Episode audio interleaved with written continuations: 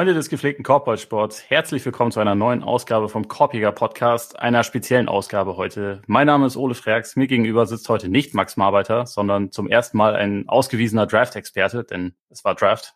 Viele von euch haben es wahrscheinlich mitbekommen. Äh, wir arbeiten seit Jahren zusammen, also erst bei Five, jetzt bei God Next, the Magazine. Außerdem kennt ihr ihn äh, wahrscheinlich als Draft-Experten bei God Next, bei Jeden Tag NBA, mittlerweile auch bei Medium. Der Gast ist Torben Adelhardt. Moin Torben. Hi Ole, grüß dich und danke für die Einladung. Ja, vielen Dank, dass du dir die Zeit nimmst. Ähm, hast du schon geschlafen, seit die Geschichte durch ist?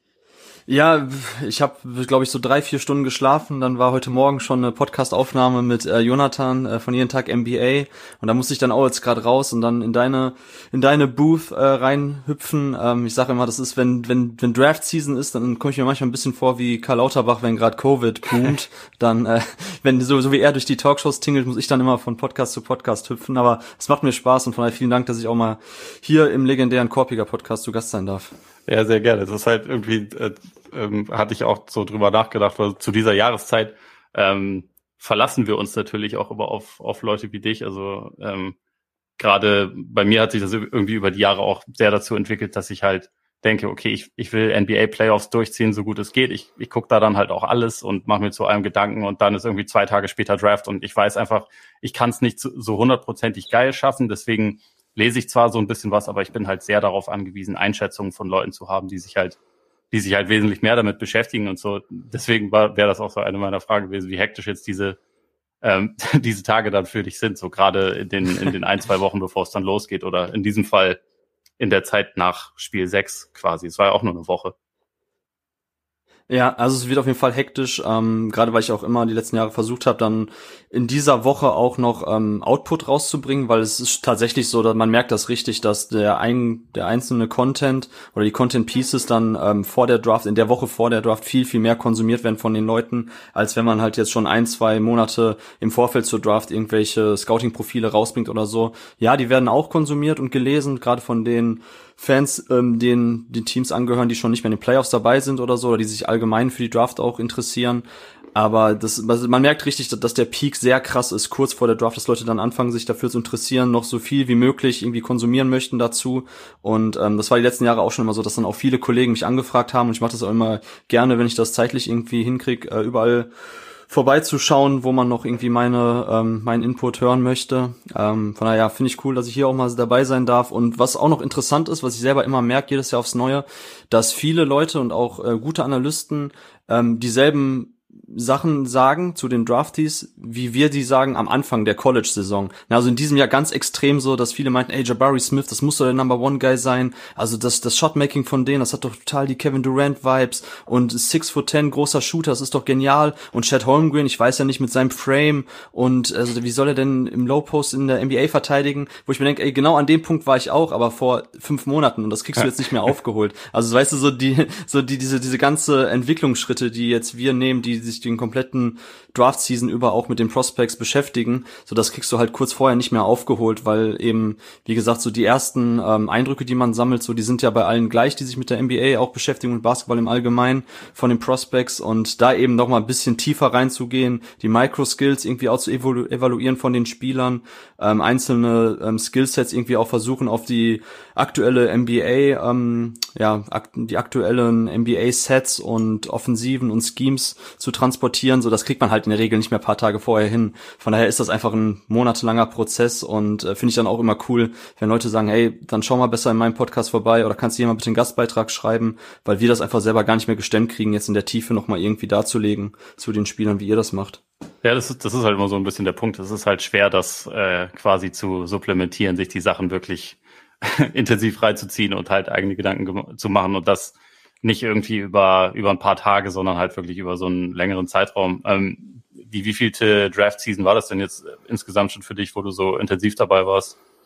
Äh, ich habe 2013 das erste Mal auf Crossover Online, das war die Vorgängerplattform von basketball.de, da habe ich zusammen mit äh, Björn Lehmkühler das erste Mal eine Draft-Coverage gehabt oder quasi mich daran beteiligt mit äh, Draft-Profilen Ähm, von daher ist das jetzt nächstes Jahr wird's dann zehnjähriges für mich. Also ja, und äh, ich muss selber sagen, für mich persönlich ist einfach so krass zu sehen, ähm, was wir heute für Möglichkeiten haben. Also damals äh, Scout, äh, Draft Scouting, Draft Analysen sahen halt aus, man schaut sich YouTube Highlight Videos an, man liest ein bisschen was. Das ist halt mehr Sekundär Datenanalyse, mhm. wenn ich mal so. Und jetzt heutzutage ist es selbst für uns Hobby-Analysten oder nebenberuflichen Scouts ähm, möglich, einfach durch so viele geile Tools, einfach so viele Spieler ähm, auch tiefergehend zu evaluieren, zu scouten das war damals ja gar nicht möglich. Und von daher finde ich auch, dass das irgendwie so in den letzten zwei, drei Jahren nochmal ganz anders an Fahrt aufgenommen hat, für mich persönlich. Und das macht mir einfach so viel Spaß. Und man lernt einfach auch so viel über, über den Basketball auch in der Tiefe dann im Rahmen dieses Scoutings kennen und lernen. Ähm, deshalb, das macht mir vor allem Spaß. Und ja, jetzt wo du sagst, ist krass, dass tatsächlich jetzt schon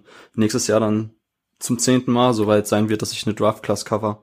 Ja, nicht schlecht. Ich habe gerade meine äh, mein neuntes Jahr bei Schwocks quasi hinter mir. Also in einer Woche ist das äh, ist das neunte Jahr durch. Deswegen wir sind Veteranen im, im Game sozusagen. Finde ich nicht schlecht. Die Zeit rennt, Ole. Ja, wir das werden alt. Wir werden alt. Ja, auf jeden Fall.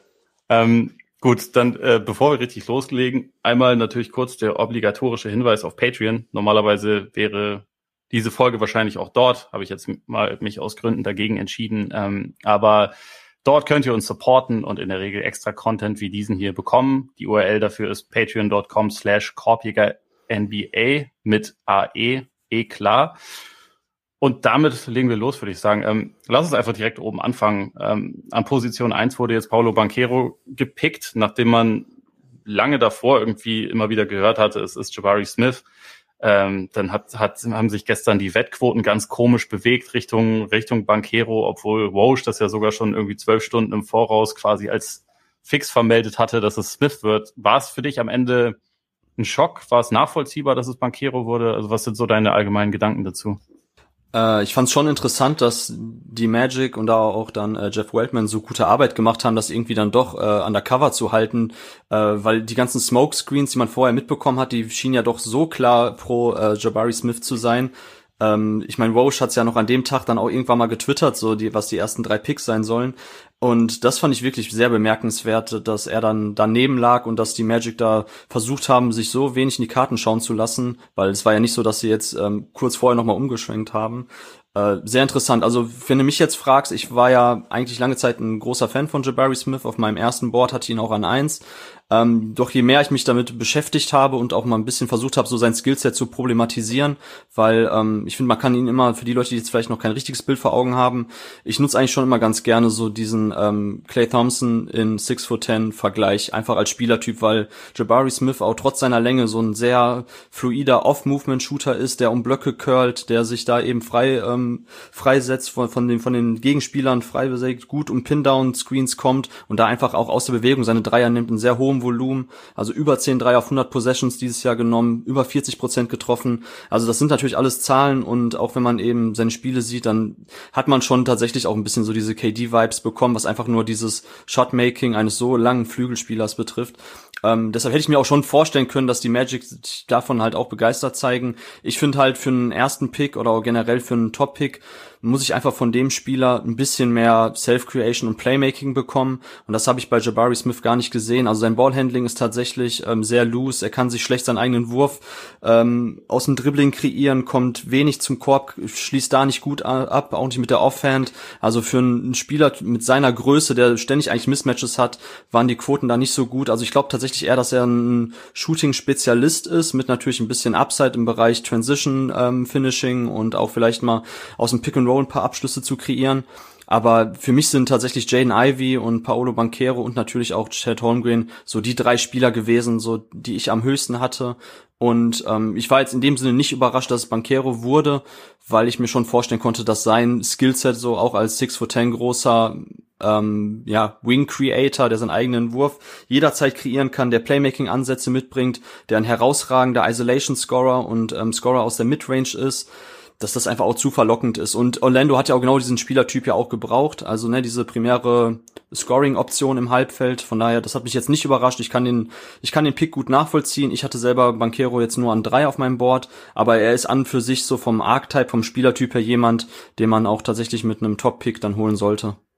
Wie siehst du seinen seinen Fit so jetzt neben, also einerseits Franz Wagner und Wendell Carter, die ja in der letzten Saison halt wichtige Rollen gespielt haben und eigentlich gibt's halt auch noch diesen Jonathan Isaac, der normalerweise auch noch irgendwo da im Frontcourt rumläuft. Also was denkst du, wie sich, wie, wie Bankero da so reinpasst? Oder, oder meinst du, Isaac sollte man langsam eh gar nicht mehr so wirklich einplanen für das, was, was in Orlando passiert? Ja, so aus moralethischen Gründen würde ich Isaac nicht mehr einplanen. Also das war das ist mir alles schon echt zu drüber gewesen, was der so in den letzten ja. Monaten von sich gegeben hat und Jahren. Also ja, und auch die Verletzungshistorie ist so krass und dass man auch da irgendwie gar nichts mehr gehört hat ähm, aus, aus Orlando in der Hinsicht. Also ich würde Isaac tatsächlich erstmal jetzt ja Richtung Hinterkopf irgendwo verdrängen und gar nicht mehr so großartig drüber nachdenken, ob irgendwie meine neuen Spieler gut zu ihm passen, ob der Fit im Frontcourt passt oder so. Ähm, ich würde sowieso immer BPA gehen in der an der an der Stelle, ja. wo gerade die Magic noch in ihrem Rebuild sind. Und ich sage immer, dass Paolo Banquero eigentlich äh, herausragend schon eingesetzt wurde, so wie es jetzt bei Duke war. Also dass Coach K ein bisschen die Blaupause geliefert hat, wie er auch in der NBA eingesetzt werden sollte. Also Banquero war im Halbfeld viel in so Elbow-Sets, wo er dann am, am Elbow stand, den Ball bekommen hat, dann halt ein Ballscreen von dem anderen Big gesetzt bekommen hat. Das wird natürlich auch herausragend gut mit Wendell Carter funktionieren. Und dass er halt in diesen Momenten halt kreiert hat, dass er da eben dann den anderen Big, den, den Fünfer dann attackiert hat, zum Korb gezogen ist, da entweder rausgekickt hat oder selber am Korb abgeschlossen hat ähm, vorhin schon erwähnt, also in Isolation, wenn er da eben seine, seine Isolations aufgerufen hat, da hat er sich den Gegner herausragend zurechtgelegt. Diese Carmelo Anthony-Vergleiche, die es ja auch immer schon wieder gab, die kann ich dahingehend auch ein bisschen nachvollziehen, weil Carmelo ja auch jemand war, der durch Jab-Steps, Headfakes und Crossover sich sehr, sehr gut One-on-One -on -one eben den eigenen Wurf jederzeit kreieren konnte und den Abschluss halt nehmen konnte.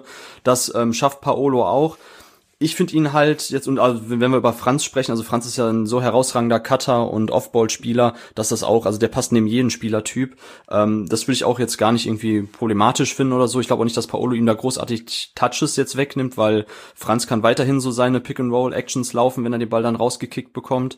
Ähm, ich finde auch, dass Paolo bei Duke schon sehr, sehr viele gute Shooter neben sich hatte. Also, dass er da halt auch schon eben genug Platz hatte, um zu kreieren. Das finde ich jetzt bei Orlando dann interessant. Also, wie da dann auch der Fit jetzt neben einem Sachs ist, so, der für mich auch spannende Ansätze schon gezeigt hat. Ich weiß eigentlich, die ganzen Advanced äh, Metriken sagen, das war eine Katastrophe von Sachs. Ich glaube einfach nur, dass er ein bisschen Probleme jetzt erstmal hatte, eine neue Rolle zu finden. Ähm, am College war er halt so dieser Transition Playmaker und ähm, ja, Creator, der vor allem durch Drives und, und, und halt sich seinen eigenen Wurf mit Stepbacks und so kreiert hat. Das wird in der, in der NBA nicht mehr funktionieren.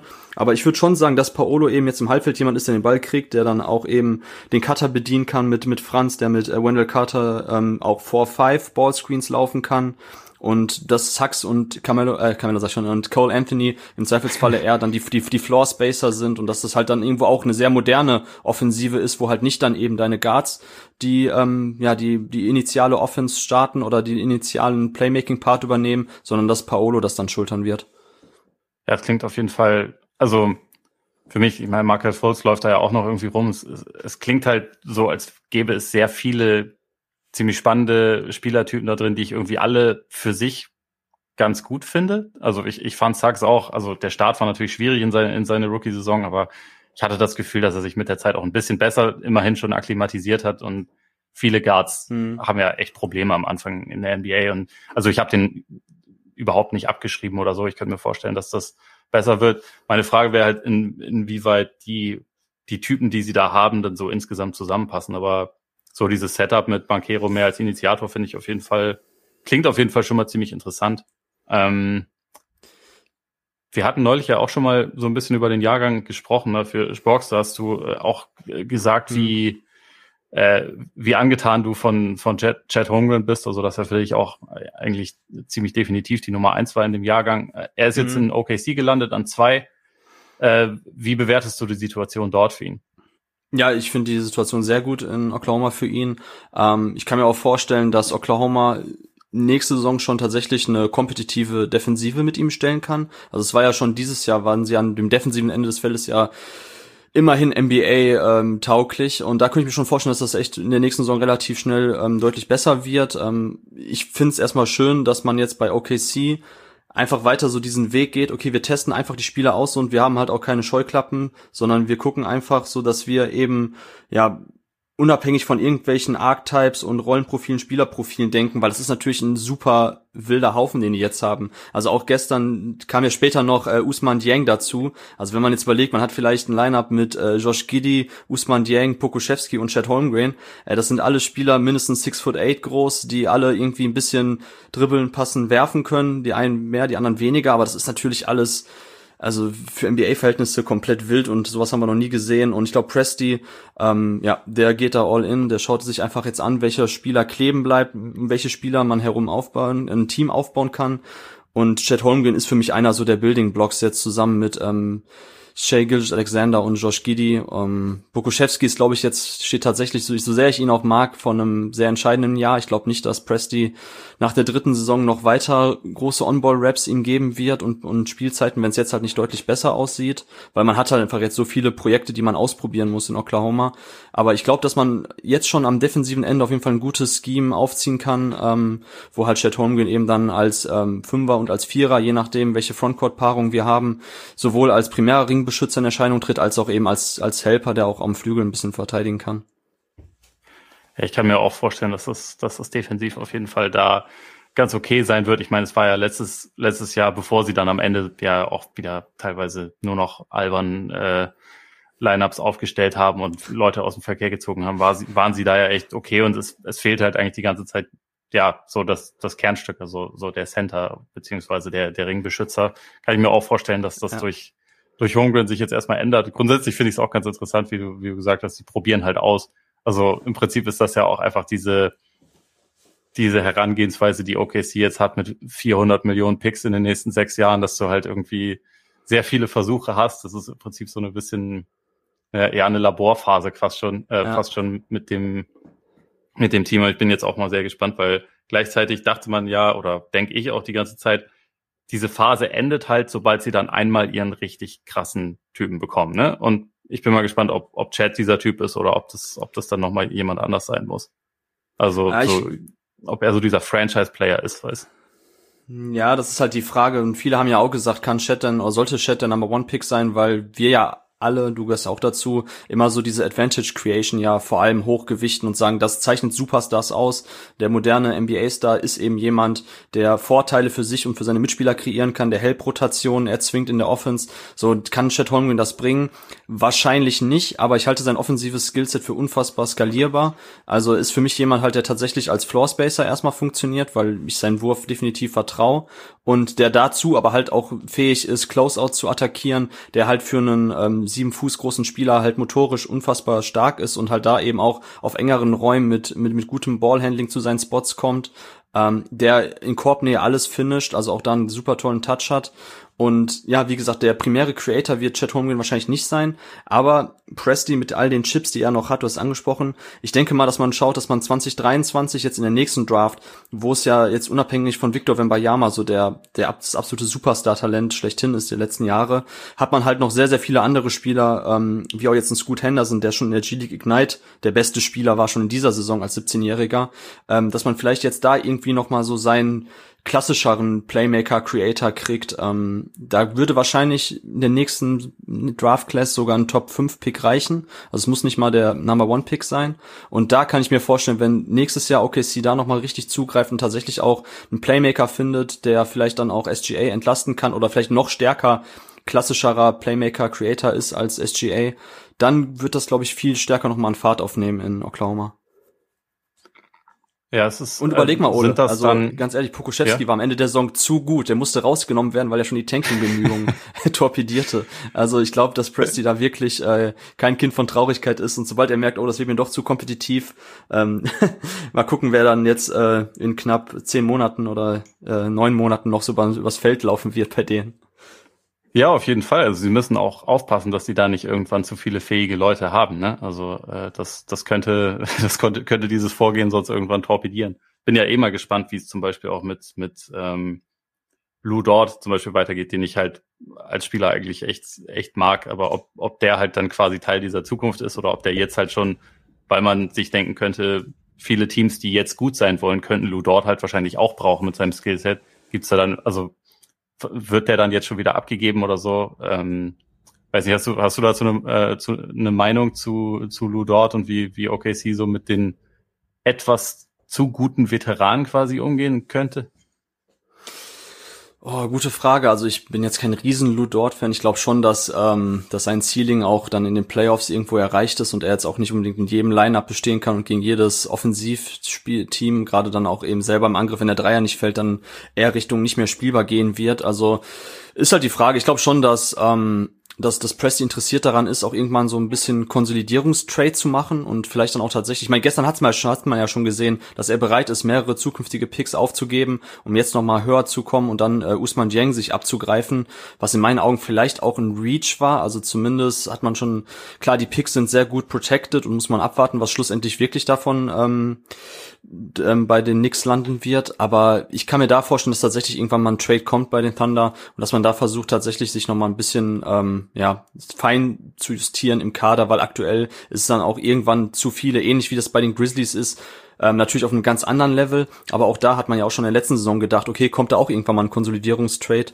einfach nur um dann die ganzen Spieler, die man sich die letzten Jahre angehäuft hat, vielleicht nochmal in ein, zwei, ja, talentiertere beziehungsweise passendere Spieler umzumünzen.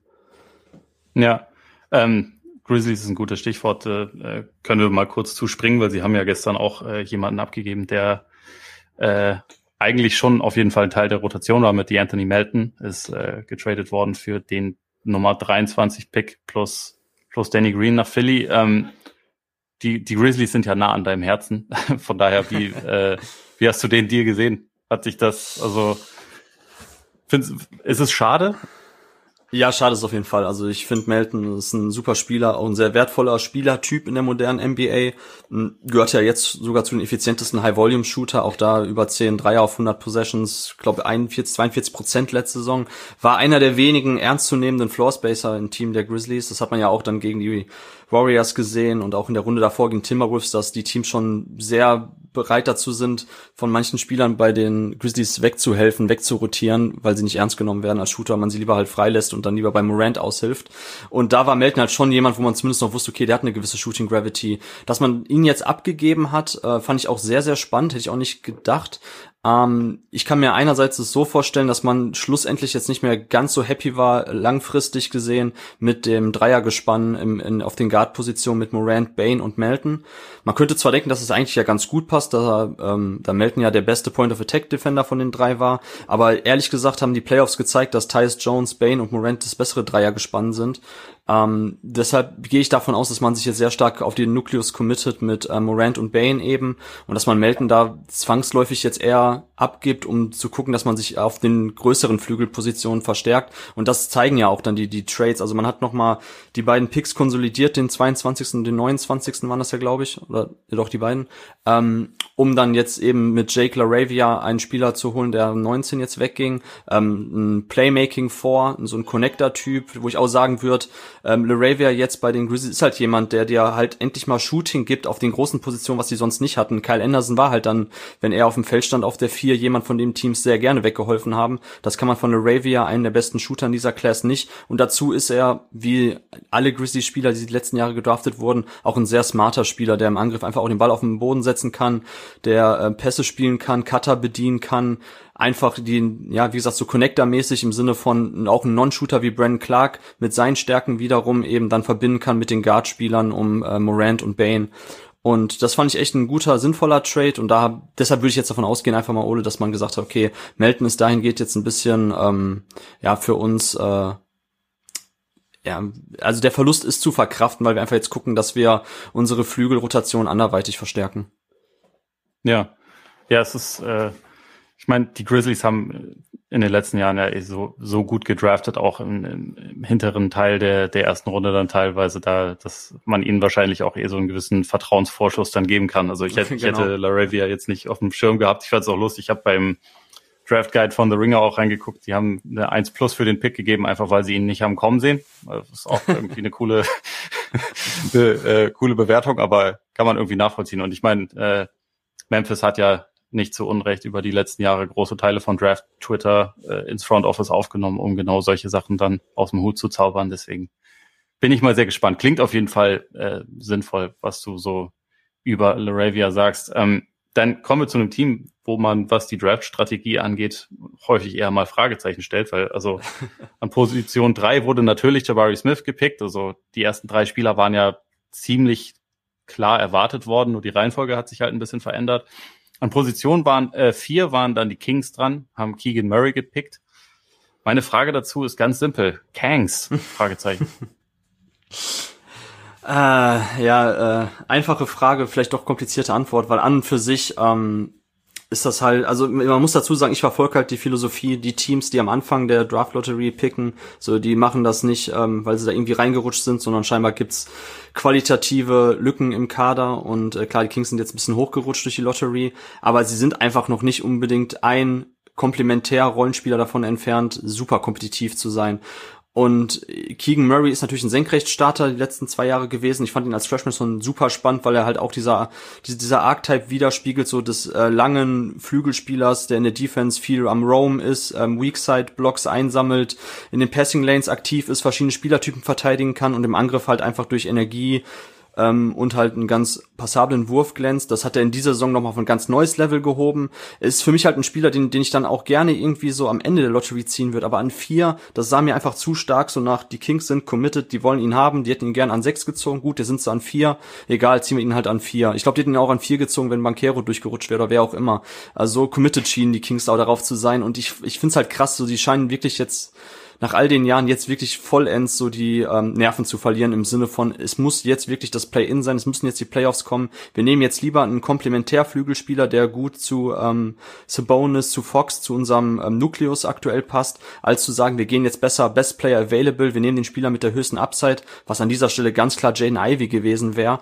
Ähm, und wir scheren uns jetzt nicht darum, ob, ob er gut zu Fox oder Davion Mitchell passt, weil, sorry, aber du, du strukturierst nicht deinen Kader oder guckst, welche Draft-Strategie du fährst, weil du Davion Mitchell in deinem Team hast. Aber bei den Kings ist, also in dem Sinne hast du recht, ja, es war wieder Kanks. Ich finde ihn nur nicht ganz so schlimm wie jetzt Davion Mitchell letzte Saison, ähm, weil ich nicht ganz so krass diesen Reach sehe. Also ich würde am Anfang der Lottery immer ganz klar auf Best Player Available gehen, niemals auf ähm, Team Need, weil das Team, glaube ich, einfach zu viele Spieler noch braucht, sonst wären sie eben nicht da unten. Aber ich kann es zumindest noch verstehen, weil das ein so wertvoller Spielertyp ist, Keegan Murray, und die Entwicklung so rasant in den letzten Jahren war, dass ich glaube, das ist noch, da steckt noch ein bisschen Upside und als ähm, prototypischer 3D-Wing ähm, ja, macht er in dem Kader schon Sinn. Der kann ihnen jetzt auch schon in der ersten Saison helfen. Es, ich wäre halt nur definitiv auf Upside gegangen und wenn Jaden Ivy da vor dir liegt, dann greifst du zu und guckst danach, wie du den Kader strukturierst und nicht andersrum. Aber ja, weiß nicht, wie ist, wie ist, wie ist deine Einschätzung? Also ich, bei mir ist natürlich, dass ich zu, zu Murray jetzt selbst nicht so viel sagen kann. Grundsätzlich denke ich auch, dass also 3D Wings sind mega wertvoll. Alles, was ich zu ihm gelesen und jetzt von dir gehört habe, klingt nach einem wertvollen Spielertypen. Aber ich meine, es ist ja auch immer so ein bisschen eine Grundsatzfrage. Ich würde auch sagen, so weit oben im Draft nimmst du entweder Best Player Available oder wenn du der Meinung bist, es gibt einen, der perfekt zu uns passt und der ist aber später auch noch zu haben, dann nutze ich das. Also dann, ja. dann pickt man halt nicht an vier, sondern dann tradet man runter, weil es gab ja Teams, die verzweifelt waren und unbedingt Jaden Ivy haben wollten. Also die Knicks ne, namentlich, zu denen wir gleich auch noch kommen werden. Die haben das ja mhm. noch, äh, noch lange nachdem der an fünf gepickt wurde, haben sie das noch, noch weiter versucht, den Pick zu holen. Und da denke ich mir, da hat Sacramento dann vielleicht einfach eine Chance liegen lassen. Also vielleicht, um noch ein zusätzliches Asset zu bekommen. Dann kommen wir noch zusätzlich zu dem Punkt, dass ich denke, der Kern Fox Sabonis überzeugt mich jetzt auch nicht so, dass ich denke, ich darf keinen Spieler holen, der vielleicht sich mit Fox ein bisschen überschneidet. Also äh, ich meine, sie haben letztes Jahr schon ihren komischen Konsolidierungstrade in der Hinsicht gemacht und den für mich interessantesten Spieler von dem Trio abgegeben mit Tyrese Halliburton, ja. aber ne, das ist natürlich, also da können sie ja ihre Ansicht haben und sie können sagen, Fox, Sabonis, die sind's, aber wenn sie das sagen, dann sollten sie sich, finde ich, nicht davon abbringen lassen, den maximalen Wert zu versuchen rauszuholen aus dieser, aus dieser hohen Draft-Position, die sie hatten. Und äh, ja, so wie sich das anhört, war Murray halt ein bisschen später auch zu haben. Dann nutzt doch einfach diese Leverage, gib, ähm, gib den Nix oder wem auch immer diesen Nummer 4 Pick und hol halt noch was zusätzlich heraus. Naja, aber ich weiß, es, es, es ist halt irgendwie, gibt's ja immer mal wieder und vielleicht entwickelt sich Murray auch zu einem super Spieler, der da dann super reinpasst und äh, dann, dann reden wir irgendwann anders drüber. Aber ja, ich, ich denke mal, wenn, wenn Leute so offensichtlich irgendwie diesen, diesen Wert für andere Teams haben und ich bin in so einer äh, Situation, dann muss ich die Situation irgendwie für mich manipulieren und nicht einfach quasi mich dann nicht daran beteiligen, indem ich einfach dann Keegan Murray picke. ja, aber das sehe ich genauso. Ja, ja, ja. Also das Ding ist ja auch, ähm, was interessant ist, der Kollege Tobi Berger, ähm, der früher für GoToGuys auch Draft-Analysen geschrieben hat, jetzt ja sogar im akademischen Bereich tätig ist und Doktorarbeit über die Draft geschrieben hat, der, der hat auch da reingeschrieben, das fand ich sehr, sehr spannend, dass die Draft als Policy selber in der NBA ja viel schlechter funktioniert als in den anderen amerikanischen Sportligen, ähm, also NFL und NHL und MLB, äh, hat viele Gründe, aber ein Grund ist auch, dass die Teams oben zu ähm, zu risikoarm sind. Also dass man, weil im Endeffekt, wer bewegt wirklich die Nadel für die Mannschaften? Das sind halt die Superstars. So, und du solltest lieber schauen, wenn du halt eben früh draftest, wo es die Superstars halt gibt. Auch das ist natürlich jetzt über all die Jahre mit einem Median relativ gut ausgerechnet, dass du schon mindestens eigentlich einen Top-4-Pick brauchst. Ähm, da, da liegen normalerweise die Superstars dass du da halt zugreifen musst und auch da definitiv lieber mehr ein Risiko eingehen musst. In dem Sinne wäre es vielleicht Jaden Ivy, der zumindest die, die, die, die Tools mitbringt. Da geh das Risiko ein, weil ein Keegan Murray wird für dich jetzt nicht mehr die Nadel nach links oder rechts bewegen. Und ich bin ganz bei dir so. Das ist halt ein Problem der Kings, was wir schon seit Jahren sehen. Und aber sind auch nicht nur die Kings. Selbst die Suns denken ja ähnlich, wie Kevin Arnowitz in seinem ähm, jüngsten ESPN-Artikel beschrieben hat, dass die, die Draft manchmal einfach von den Teams noch zu sehr so als ähm, Möglichkeit angesehen wird, um einzelne Needs zu bedienen, wobei es da in der NBA mit Trades und Free Agency sinnvollere Möglichkeiten gibt und du gerade früh in der Draft eigentlich immer auf die potenziellen Superstars gehen musst. Bedeutet nicht, dass jeder Blödsinn sinnvoll ist, wie zum Beispiel man Hashim Tabit an zwei pickt, weil man denkt, oh, in der Idealvorstellung wird das vielleicht der nächste Hakim Olajuwon oder so, aber schon im realistischen Rahmen. Aber es ist einfach sinnvoller, die Jaden Ivies, Paolo Banqueros und dann von mir ist auch Shaden Sharps dieser Welt früh zu picken, die einfach das Grundgerüst mitbringen, das Skillset eines potenziellen potenziellen Superstars, äh, Creator, Playmaker in NBA, anstatt jetzt halt mit Keegan Murray halt einen sehr wahrscheinlich sehr guten Komplementärspieler, der aber die Mannschaft, und da bin ich auch ganz bei dir, mit Fox und Sabonis, der wird jetzt nirgendwo Richtung, ähm, weiß ich nicht, Conference Finals oder, oder Top Contender Level gehen. Also das ergibt keinen Sinn. Ähm, von daher, je länger ich drüber nachdenke, bin ich doch bei dir und das war doch wieder ein klassischer Kangs-Move. Von mir war es bewusst als Fragezeichen formuliert, aber dann, dann setzen ja, wir Fragezeichen, Ausrufezeichen, genau. ja, es, ist, es ist halt irgendwie, die, die Kings sind ja der Meinung, dass The, uh, the Fox and the Ox ein Top, äh, Top 3 Duo in der Liga sind und dann, dann brauchst du natürlich auf jeden Fall, ja. ja, ja. ähm, aber also es hat jetzt auf jeden Fall dazu geführt, dass dann Detroit sich an, an fünf Jaden Ivy holen konnte. Dazu haben sie auch noch für ähm, Jalen Duran getradet, den sie sich mit, mit Kemba Walker im Prinzip haben bezahlen lassen, also mit dessen auslaufendem Vertrag. Würdest du unterschreiben, dass das äh, so mit die beste Draft-Nacht war, also aus, aus ja. Teamperspektive?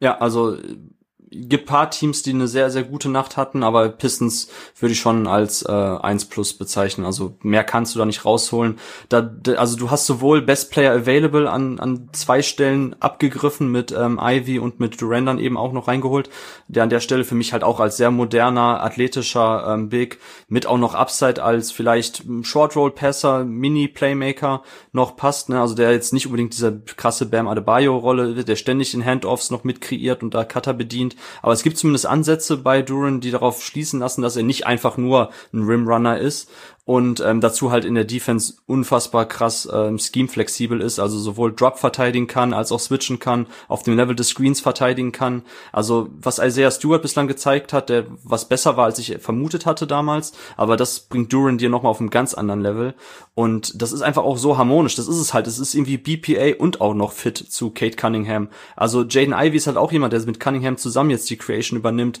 der sehr viel in so Hand-off-Actions, die in NBA ja viel gelaufen werden, so Miami Miami, Chicago Plays, wo quasi Ivy erst über einen Screen kommt, dann den Ball ähm, durch einen Handoff kriegt, dann attackiert, dann Downhill gehen kann. Also das ist so gut und mit Cunningham passt das auch. Also Troy Weaver hat ja früher schon immer gern athletische Spieler gedraftet. Ähm, jetzt macht er es äh, weiterhin mit Duran und mit Ivy, aber das passt halt auch, finde ich, so sehr harmonisch ins Gesamtkonstrukt jetzt schon um Kate Cunningham herum. Und ich, ich baue immer noch auf Killian Hayes. Ich glaube, dass da so ein Lonzo Ball-like Connector-Typ drin steckt, so der, wenn der Catch-and-Shoot-Dreier endlich fällt, der dann halt sehr viel noch so als sekundärer, tertiärer Playmaker machen kann, der vielleicht so die offensiven Sets initiiert, den Ball nach vorne bringt und dann quasi Cunningham und ähm, Ivy ähm, die ja die Defense killen lässt. Und das wäre so gut. Also für mich sind die Pistons auch seit gestern Nacht schon direkt League Pass Team Nummer, weiß ich nicht, zwei, drei, auf jeden Fall hinter den Grizzlies noch, aber nicht viel weiter dahinter. Also da, das, das wäre meine Frage, die, die, nächste ja. Frage gewesen, wo sie, wo sie und OKC sich jetzt einordnen. Aber äh, ja, wahrscheinlich bei mir.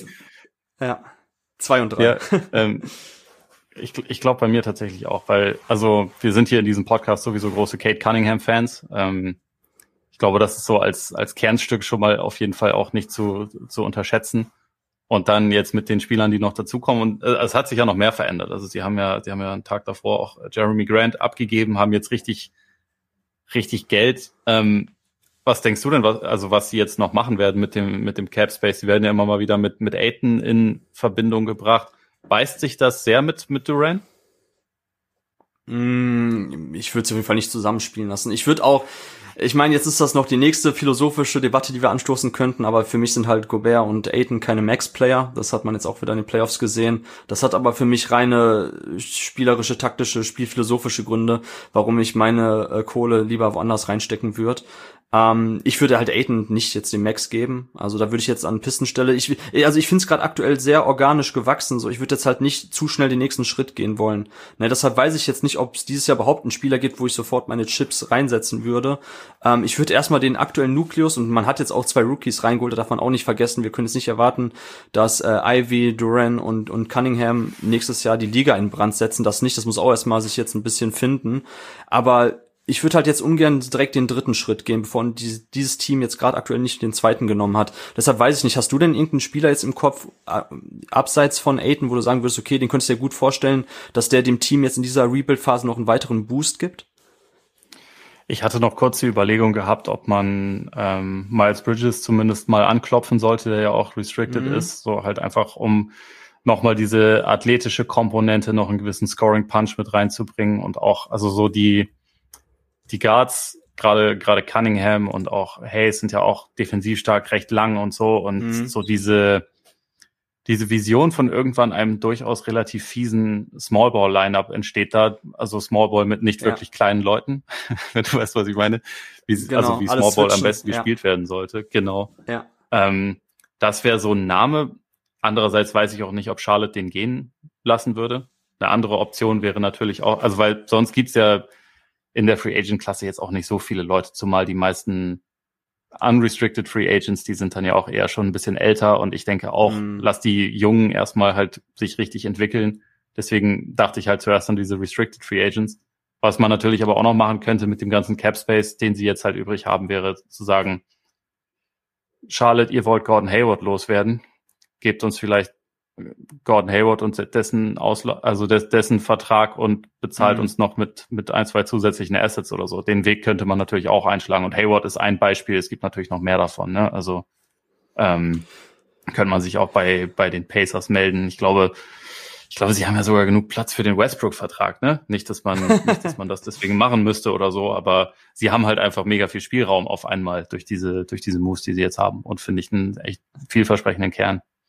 Ja, ja, bin ich ganz bei dir. Genau wie du gesagt hast, ne, dass äh, daran anknüpfen nochmal so dieses äh, Defensivscheme, wo man alles switcht. Äh, Cunningham ist ein guter Help-Defender, ähm, Killian Hayes ist ein sehr guter Help-Defender. Ähm, auch da diese Lonzo Ball-Vergleiche, wie gesagt, die finde ich schon relativ passend. So, das könnte ein realistisches Outcome-Ceiling sein, wie er dann doch noch auf eine brauchbare NBA-Karriere kommt, Killian Hayes, äh, nachdem die ersten anderthalb Jahre ja jetzt nicht so rosig waren und auch nicht so, wie wir uns das ausgemalt haben.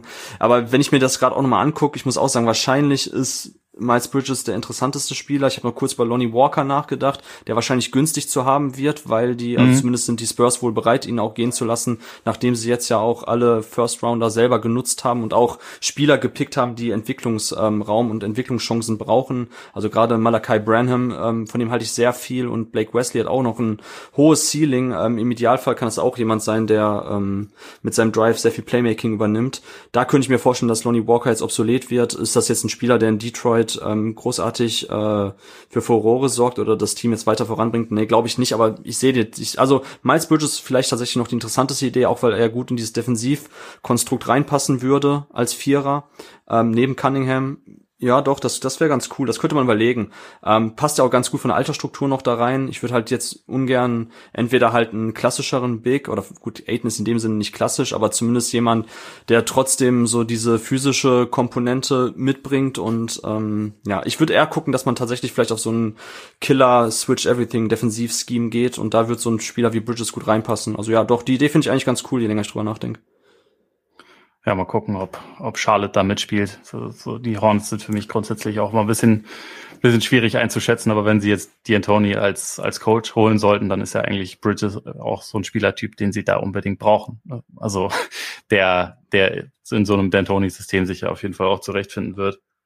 Ähm, ja, ganz ehrlich, Ole, der Pick war auch eine Katastrophe, ja. um das schon mal vorwegzunehmen. Also Mark Williams ist halt ein klassischer Drop-Defender, den sie jetzt an 15 gepickt haben. Und der Witz war ja, sie, ich habe noch gejubelt, weil ich dachte, ach krass, jetzt kriegen sie noch Duran, ähm, die Hornets, weil vorher war ja schon immer zu lesen, so, sie wollen unbedingt Mark Williams, sie wollen unbedingt halt das Loch stopfen, was sie auf der 5 haben, wollen dann athletischen, langen ähm, Pick-and-Roll-Partner für Lamello kriegen. Und das ist aber eigentlich ein Spielertyp, wo ich sage, okay, dann hol dir den in der Free Agency, hol den durch einen Trade, schau, dass du ja. irgendwie deine Kohle, deine Mid-Level-Exception, wenn du noch hast, wofür auch immer. So, solche Spieler kannst du ja so kriegen. Aber nimm doch jetzt keinen späten Lottery-Pick oder den 15. Pick für so einen Spieler. Und genau das haben sie jetzt doch gemacht. Also auch da sind die Hornets jetzt viel zu stark auf Team Need gegangen, also zumindest auf, auf eine Lücke, die sie im Kader haben. Aber das ist halt auch eine, ja, Rollenspielerlücke im Endeffekt, ne, des äh, Rim-Running Fünfers.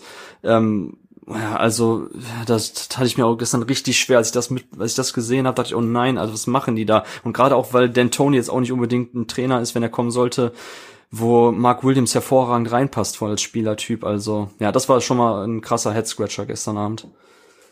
Kann es sein, dass die Hornets ihre Lücken quasi nur mit dem, mit dem ersten Buchstaben dieser Position wahrnehmen, also da halt einfach ein C sehen und das dann irgendwie füllen? Weil, also ich meine, letzte Saison hatten wir das Thema ja auch die ganze Zeit, ja, die Defense ist scheiße, sie haben, sie haben keinen Center, sie haben niemanden, der das zusammenhält.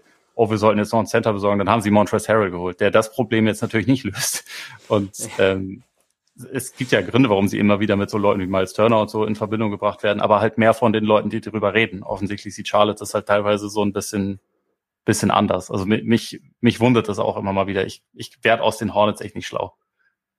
Nee, das stimmt. Nee, kann man auch nicht sagen. Also es ist halt jemand, da muss man schon sagen, Williams wird sicherlich produktiv sein, äh, wenn er jetzt seine Minuten kriegt. Ist halt jemand, der gerade in Drop Coverage mit, ist, ist mein 7 foot 2 groß, ewig lange Arme, ähm, gute Mobilität, also kann schon im Drop ordentlich verteidigen, aber ist natürlich niemand, mit dem du großartig switchen willst, den du am Flügel irgendwo stehen haben willst. Und offensiv bietet er dir auch relativ wenig, außer halt ähm, ja Lobverwertung, Pick-and-Roll-Finishes als abrollender Spieler. Das ist ja auch okay, das hat seinen Wert, er wird da eben produktiver Spieler sein. Aber es gab noch so viele spannende Wings. Ich meine, direkt danach ist Adrian Griffin weggegangen, ne? unabhängig jetzt, ob die Medicals vielleicht bei ihm doch nicht so gut aussahen, weswegen er gefallen ist. Aber es gab trotzdem auch noch ein paar andere Spieler, wo ich mir denke, ey, warum geht, warum geht Charlotte jetzt nicht darauf so? Warum versteifen die sich jetzt unbedingt noch so krass auf einen klassischen Big Man, den du auch über andere Wege in der NBA akquirieren könntest?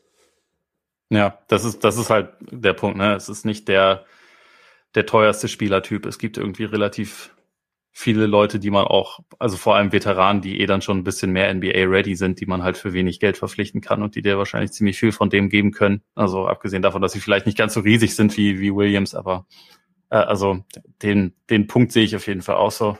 Ähm, apropos Teams, die ja vielleicht ein bisschen undurchsichtig so äh, operieren. Äh, das mhm. aktivste Team gestern in Sachen Trades waren die Knicks. Also die haben ja auch dazu, dafür gesorgt, dass zwischenzeitlich stundenlang Leute verwirrt waren, was genau sie jetzt eigentlich gemacht haben. äh, sie waren ja unter anderem auch ähm, an Duran mitbeteiligt. Also sie hatten ihn kurzzeitig, haben sie haben ihn dann weitergegeben. Am Ende ist es so, sie haben im Prinzip ihren Lottery Pick, also Nummer 11 und Kemba Walker abgegeben. Dafür haben sie drei künftige Picks, die vielleicht First Rounder werden, vielleicht aber auch nicht. Also da gibt's alle möglichen Protections dabei. Ähm, das wird sich nächstes Jahr zeigen, teilweise auch noch erst später. Ähm, Im Endeffekt stehen sie jetzt da mit viel Cap Space, vielleicht sogar bald noch mehr, um dann ganz viel Geld, potenziell sogar einen Maximalvertrag Richtung Jalen Brunson anzubieten. Ähm, bevor wir darüber reden, ob das Sinn ergeben würde, vielleicht erstmal so die Frage, gab es für Sie an elf keinen keinen idealen Fit, also mit dem sie jetzt vielleicht einfach besser dargestanden hätten, weil also sie wollten ja unbedingt auch Ivy haben, wie ich vorhin schon gesagt habe, den haben sie aber halt nicht bekommen. Ähm, gab's gab's an elf dann keinen keinen mehr für die Knicks sozusagen? Ähm, Ja, also ich muss sagen, ich war auch kurz verwirrt und auch durch die ganzen Tweets, die dann kamen und irgendwie auch waren die einzelnen Meldungen, haben sich auch widersprochen. Man wusste gar nicht mehr, wo der Spieler ist. Da hat man schon fast Hirnblutung bekommen, habe ich ja schon im Vorgespräch gesagt. Das war echt verwirrend. Und vor allem finde ich krass, so die Knicks so nach 2010, nach 2019, jetzt alle guten Dinge sind drei, gehen die wieder komplett auf die Free Agency und ähm, ich, ich kann es nicht ganz nachvollziehen. Ähm, wo ich dir recht geben muss oder wo du zumindest einen Punkt hast, ist ähm, bei dem Thema so, wen hätten sie nehmen sollen? Also für mich ist ganz klar AJ Griffin jemand gewesen, der an dieser Stelle ein sehr guter Value-Pick gewesen wäre. Aber dadurch, dass er immer weiter gerutscht ist, ist halt die Frage, wie sahen die Medicals aus, ne? Also im Spox-Interview hatte ich dir auch erzählt, ne? Das war ja ein Spieler, der sich in der Highschool ähm, am Knie verletzt hat. Ich glaube, irgendwie Knie gebrochen oder so, Kniescheibe, ich weiß nicht genau, was da alles war. Ist dann länger ausgefallen, dann war der Covid-Outbreak, dann hat er keine Highschool-Saison mehr gespielt. Dann war er eben, jetzt hat sich bei seinem äh, Dad, der ja Assistant Coach bei den Raptors ist, in Tampa Bay fit gehalten, hat dann jetzt bei Duke gespielt, kam erst langsam in die Saison rein, wurde sehr behutsam aufgebaut, ähm, sah nicht mehr aus wie der krasse Power-Athlet und ähm, ähm, der noch mit 16 war bei den U-Turnieren, den man da gesehen hat, sondern wirkte halt ein bisschen schwerfälliger, ähm, kam dann aber irgend immer besser in die Saison rein, hat dann auch eine sehr, sehr starke ähm, Rollenspieler-Saison gehabt, muss man schon sagen, war jetzt nicht so, als ob er jetzt neben Banquero der klassische Coaster war, aber hat ihm sehr, sehr gut zugearbeitet, herausragender Shooter und hat sich dann halt wieder verletzt. Und da war jetzt auch die Frage, was man gestern gehört hat, ob da irgendwie die Medicals jetzt ein bisschen mies waren oder da irgendwelche Red Flags waren, dass man gesagt hat, oh, mit dem Knie könnte doch problematischer oder chronischer werden. Und dann ist für mich die Frage, war es vielleicht ein Schneeballeffekt, so dass die ersten Teams jetzt Griffin nicht mehr gepickt haben und er deshalb immer weitergefallen ist und dass ja scheinbar dann auch die äh, Cavaliers und die Hornets so sehr auf ihre ähm, Rollenspieler Team Needs gegangen sind mit äh, Agbaji und Williams, statt einfach jetzt den jüngeren Spieler mit viel mehr Upside zu nehmen. Ähm, von daher, klar, ich glaube, viele Knicks-Fans hätten sich gewünscht, dass sie entweder Jalen Duran oder AJ Griffin nehmen, zwei junge Spieler mit viel Upside. Ähm, Knicks scheinen jetzt lieber doch über die Free Agency gehen zu wollen mein, also ich finde es nicht besonders clever und ich glaube auch viele Knicks-Fans haben gelitten gestern, als das passiert ist. Äh, aber es war jetzt nicht so, als ob noch der Spielerpool riesig gewesen wäre. Das muss man schon sagen. So zwischen, so ich sag mal, nach den ersten fünf Spieler war ein Cut und dann kam halt noch mal ein Cut, wo ich auch sagen muss, ey, ganz ehrlich, so zwischen zwischen 10 und ja, eigentlich 25, 30 fast schon ist das sehr, sehr austauschbar gewesen. Also ein sehr breites Tier. Das hatte ich auch bei mir selber auf meinem Big Board gehabt, dann, ähm, wo man auch sagen muss, da kommt es ein bisschen darauf an, auf welche Archetypes man eher vertraut. Ich bin halt eher jemand, der sagt, man braucht halt ähm, Flügelspieler, die werfen, passen, dribbeln können ähm, die halt nicht eindimensionale Rollenspezialisten sind, sondern halt ein breiteres Skillset bringen. Man braucht Connector-Spieler, die halt verschiedene Skillsets auch miteinander verbinden durch ihre Komplementärskills. Und da gab's halt schon gute Spieler, aber war jetzt nichts, was auch für die Knicks jetzt den weiß ich nicht, äh, das besonders auf ein anderes Level jetzt gehoben hätte. Wie gesagt, ich hätte es mit Durant probiert, ich hätte es mit äh, AJ Griffin probiert, aber weiß nicht, wenn man unbedingt Bronson die Kohle geben möchte, okay, dann ist es so. Ja, also die Chance ist ja irgendwie relativ groß, so wie ich das einschätze, dass Brunson halt einfach trotzdem bei den Mavs bleiben wird und dann sitzen sie nix halt erstmal auf dem Geld. Also ist halt dann die Frage, wie sie das dann auffangen werden. Aber ich frage mich bei den Knicks auch manchmal, ob das irgendwie A, fehlendes Selbstvertrauen in Sachen Draft ist oder zu viel Selbstvertrauen in Sachen Free Agency. Gleichzeitig du hast ja eben schon angesprochen, 2019, 2010, es waren ja nicht die gleichen Front Offices, ne? Also es ist, es mhm. ist ja, die Organisation ist zwar für manche Sachen bekannt, aber die Front Offices wurden in der Zwischenzeit ausgetauscht. Vielleicht ist man da jetzt, weiß man mehr, weil im Prinzip die, die Agentur CAA mehr oder weniger die Nix regiert und die natürlich beste Verbindungen zu vielen Spielern hat, also äh, zu Brunson, aber auch zu Donovan Mitchell und solchen Leuten. Oder ist es halt einfach dann auch wieder diese, ja, Direktive vom, vom Besitzer, der halt sagt, so, nee, wir müssen jetzt, wir müssen jetzt äh, irgendwie nochmal einen Star kriegen und dann, naja, ich, irgendwie kann ich mir halt vorstellen, dass sie am Ende wieder darauf sitzen bleiben. Ich meine, das, das wäre halt auch noch eine zusätzliche Frage dazu. Ähm, glaubst du, dass ein, ein Kern aus Jalen Brunson, RJ Barrett und Julius Randle erstrebenswert ist? Also im Sinne von, ist, ist das dann ein Trio, was dich irgendwie nah an die Spitze der Eastern Conference bringt oder so? Nein, nein, nein, auf gar keinen Fall. Oder also ist, ja, ist das jetzt ich stimme zu. Suggestivfrage, oder? Ich wollte gerade sagen, also. Ja, ja, klar. nein, nein, nein, nächste Frage. Definitiv nicht. Also ich, ich, also ich war damals großer Randall-Fan bei den, bei den Pelicans. Ich fand ihn als Spielertyp eigentlich auch unterschätzt. Ähm, dann irgendwann wurde er aber überschätzt bei den Knicks. Ähm, jetzt hängen sie dann mit dem dicken Vertrag und sind selber unzufrieden nach der letzten Saison. Ähm, ist halt auch kein unproblematischer Spielertyp. Auch da diese Paolo Banquero-Vergleiche, die anfangs der Saison immer wieder aufkamen. Es ist halt nicht ganz so leicht, um einen Spieler aufzubauen oder herum eine Offensive aufzubauen, der sehr stark von der Midrange lebt, von seinem eigenen Pull-Up-Wurf aus der Midrange, der gute Playmaking-Ansätze hat, aber jetzt eben kein, kein richtiger Vollzeit-Playmaker ist im Sinne von äh, ständig ein Pick-and-Roll kreiert und easy Abschlüsse für seine Mitspieler auflegt. So, das, also so einem Spieler herum aufzubauen, ist halt nicht so erstrebenswert. Eigentlich eher über diese Ring-Creator, zu denen RJ Barrett vielleicht gehören könnte. Aber bei Barrett, da geht's auch immer, wenn, immer wenn er einen Schritt nach vorne geht, macht er gefühlt wieder anderthalb zurück, dann wieder einen nach vorne. Also ich bin bei Barrett mir auch nicht ganz so sicher, wo da das Ceiling mittlerweile noch liegt. Und Bronson ist ein, ist ein toller Spieler, aber ähm, definitiv keiner, der ja, also wo du jetzt denkst, okay, den hole ich mir ins Team rein, so und jetzt habe ich meinen Coaster, jetzt greifen wir, jetzt greifen wir hier in der Conference richtig an. Ja, ich, ich finde auch, dass Brunson halt einfach der ist sportlich in einer für ihn sehr guten Situation in Dallas. Ich glaube, ja. die Mavs werden den größten, wichtigsten Schritt machen, wenn er der drittbeste und nicht der zweitbeste Spieler des Teams ist. Aber so grundsätzlich, ja.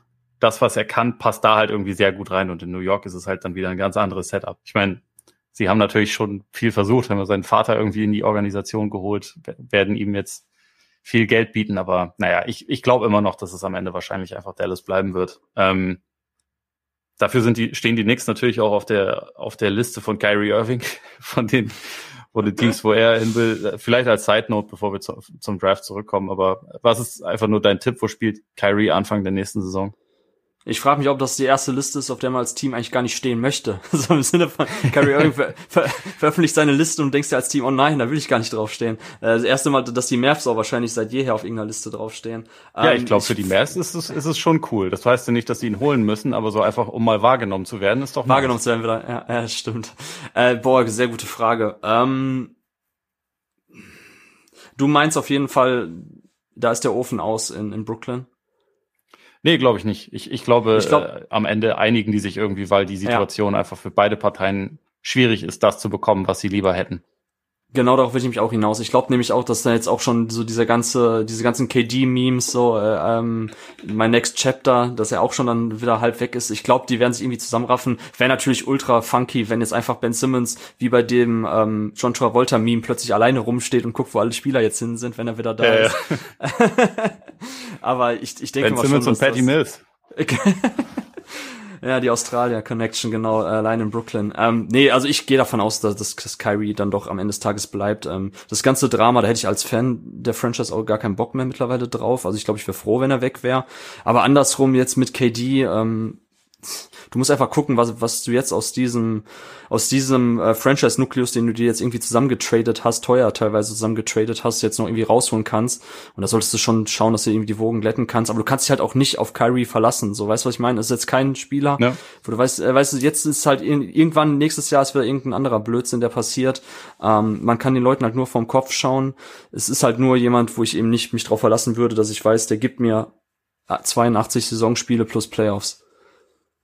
Ja, das ist vor allem das Ding. Also selbst vor, vor Corona hat er ja nicht ganze Saisons gespielt. Also 2016, 17, also seine letzte Cavs-Saison war das letzte Mal, dass er über 70 Spiele in einer Saison gemacht hat. Also in Boston, da waren zwar, da war er teilweise zwar sehr gut. Ich meine, in Brooklyn ja auch, wenn er gespielt hat, ist er ja oft schon sehr gut, aber äh, es ist halt einfach insgesamt, man kann sich nicht wirklich drauf verlassen und dass man da dann als mhm. Team nicht sagt, okay, du bist ein bisschen wirr, nett ausgedrückt. äh, du stehst oft nicht zur Verfügung. Also in den letzten drei Jahren hast du weniger als die Hälfte der möglichen Spiele absolviert insgesamt. Ähm, du haust immer mal wieder so Sprüche raus, wie vielleicht brauchen wir gar keinen Coach oder wir können ja alle das Front Office sein.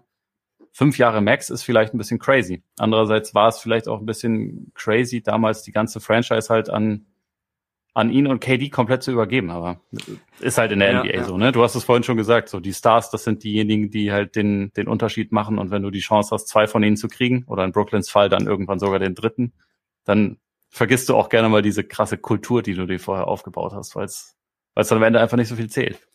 Ja, richtig, richtig so. Das mal, ich meine, Toronto, wenn wir das Beispiel nehmen mit dem Kawhi-Trade, wo sie auch dann all in gegangen sind und Kawhi dann später weg war, äh, Ujiri wird den 10 von 10 mal wieder machen, den, den Trade. So, sie haben die Championship geholt, ne, Banner are forever, da ist schon was dran. Und ähm, du musst halt Risiken eingehen. So, das ist anders, kommst du an viele Spieler nicht ran. Und von daher war das für mich oder wäre es für mich jetzt auch kein Fehler gewesen. Ähm, da könnte man eher darüber diskutieren, ob es damals ein Fehler war, die alten dann äh, Garnett und Pierce und Co. zu holen, wo ich sagen würde, ja, das hätte man schon mit, wenn man mal vielleicht eine Minute noch mal nüchtern drüber nachgedacht hätte. Das war ein großer Fehler. Das, das war doch abzusehen, dass das nicht so clever sein könnte. Äh, aber jetzt mit KD und Kyrie und James Harden, so das, das, das musst du jedes Mal machen eigentlich. Ja, ist halt schon krass, dass die Chance besteht, dass innerhalb von ein paar Monaten dann einfach alle drei weg sein könnten. Aber ich, ich glaube immer noch eher daran, Kyrie und Durant ja. spielen beide nächste Saison für Brooklyn. Mal gucken. Der Raum ähm, dann, dann lass uns noch mal zum, zum Draft zurück. Äh, Detroit und OKC haben wir schon in positiver Hinsicht da erwähnt.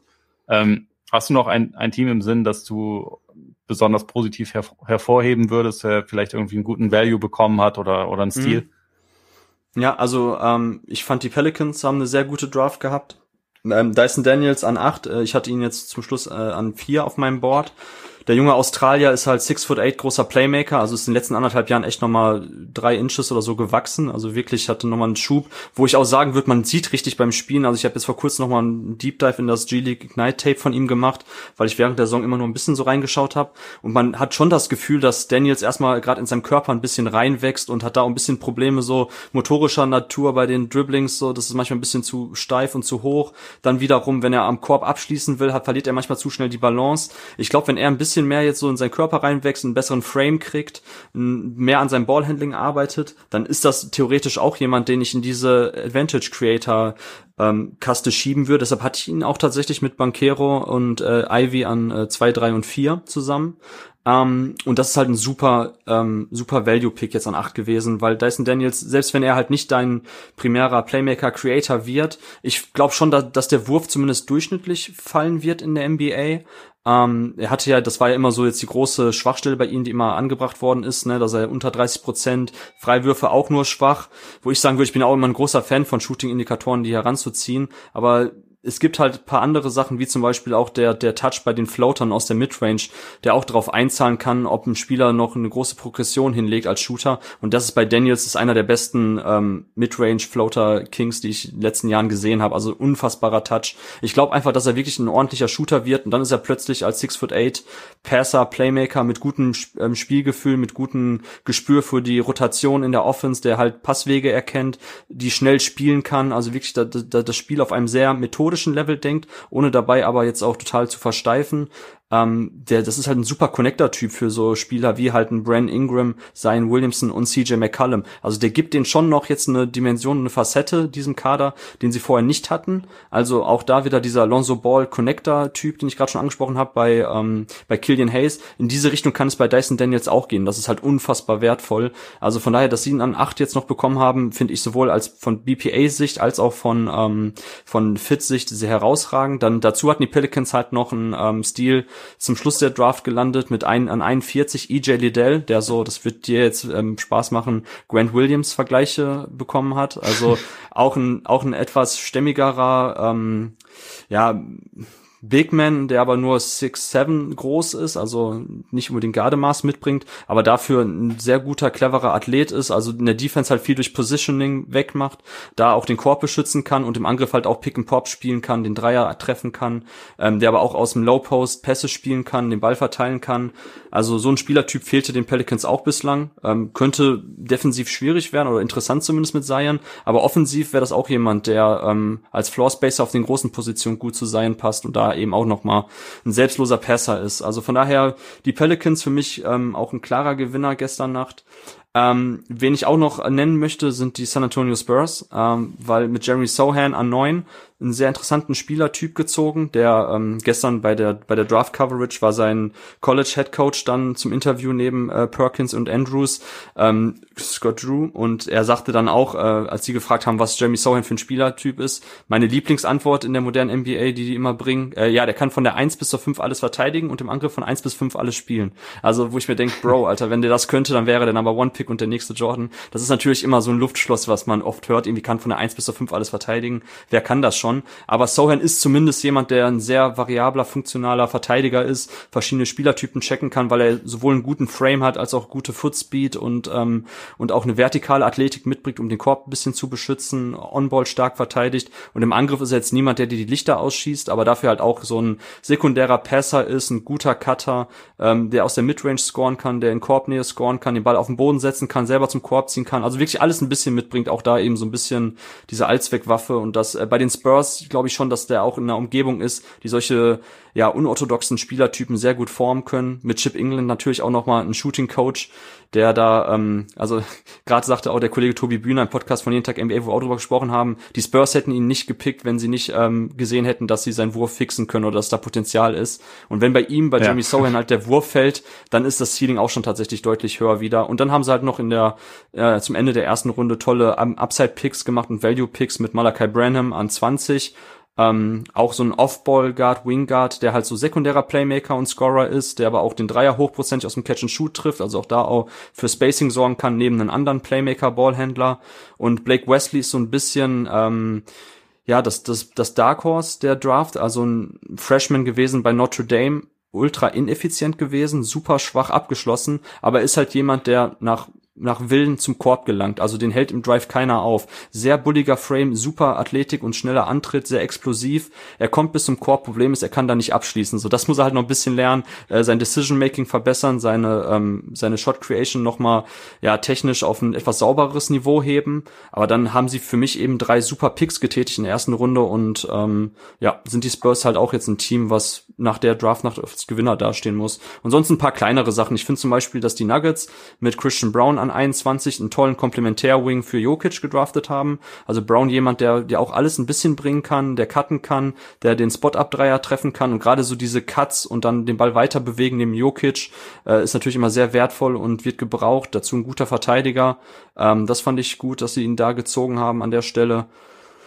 Und ich glaube, im Großen und Ganzen waren das sonst ordentliche Picks. Ähm, ja, ich weiß nicht, ähm, möchtest du noch über die Bulls sprechen? Ich habe schon gehört, das wird hier äh, öfters thematisiert, das Team. Ich möchte nie über die Bulls sprechen. also außer wenn sie wieder für irgendwas mit Nikola Vucevic gemacht haben, dann mache ich mich nicht mal, äh, nämlich immer darüber lustig. Aber äh, sonst, also klar, du kannst, du kannst gerne eine Einschätzung abgeben, aber unser, unser Klassiker ist eigentlich, wenn über die Bulls gesprochen wird, dann äh, schaue ich meistens aus dem Fenster. Also übertrieben ausgedrückt. Ach so, ja, okay, ich dachte, dass Max sich vielleicht freut. Ja, ist halt bitter. Sie hatten mit Tari Er freut Eason sich auf jeden Fall. Er freut sich auf jeden Fall, okay. Ja, dann kann ich sagen, ist bitter gelaufen, weil Tari Eason an 17 ähm, einen Spot vorher wegging und das wäre der perfekte Spieler gewesen für die Bulls.